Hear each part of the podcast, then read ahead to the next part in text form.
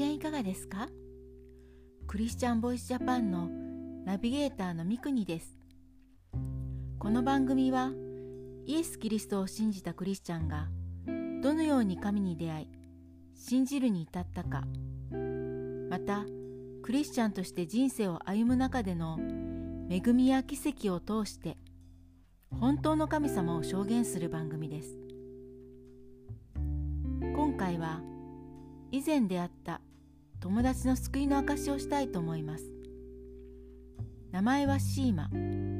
ユダヤ人です。シーマとはハワイにある宣教の学校で出会いました。イスラエルからしかもユダヤ人で世界宣教の学校に来るというのはとても珍しいことです。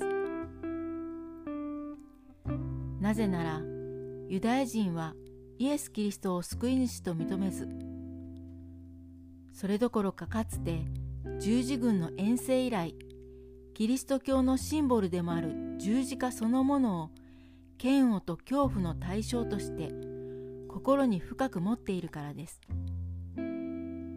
またユダヤ教の祭司であるラビたちが新約聖書を読んではいけない書として教え続けているのも理由の一つだと言われています。そんな背景のシーマがなぜイエス・キリストを救い主と信じ多くの人にこの神様を伝えたいと地球の反対側のハワイの宣教の学校にまでやってきたのでしょうか。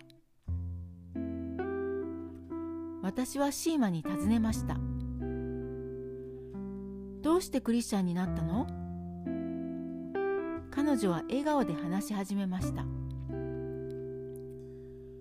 私がエルサレムに住んでいた時神様が存在するかしないかわからなかったの。ある日植え乾いて求めてエルサレムの城壁のあるところでこの世に神様がいるなら教えてください。本当の神様に出会いたいんです。と泣きながら叫んだの。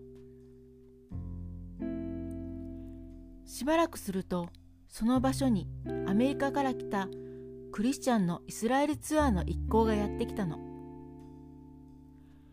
その中の一人が私に近づいてきて突然語りかけられたの。イエス・キリストは誠の神です。この方以外に救い主はおられません。と。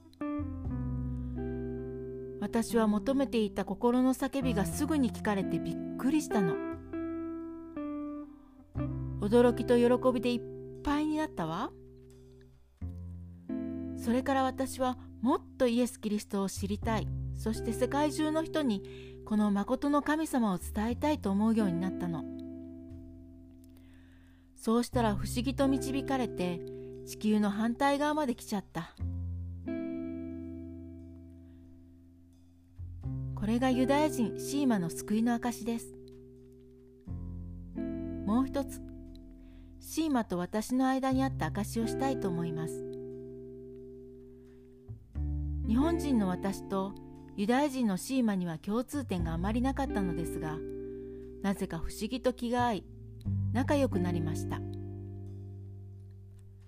ある日の夕方私はお腹が痛くなりました。シーマに「お腹が痛いので夕食は食べられないわ」と伝えました。しばらくして私の腹痛は不思議なようにスーッと消えました。痛みが消えた私はみんなが集まっているところへ行きました。しかしそこにはシーマの姿はありません。探しにシーマの部屋へ行くとシーマが私を見るなり「お腹の痛みはどう?」と聞いてきました。痛みが消えたの？と答えるとよかった。と笑顔いっぱいで喜んでくれました。シーマは私の腹痛が癒されるように夕食を食べずに祈っていてくれたのでした。その祈りに神様は応えて癒してくださったのです。私は今でもこのシーマの愛を忘れることがありません。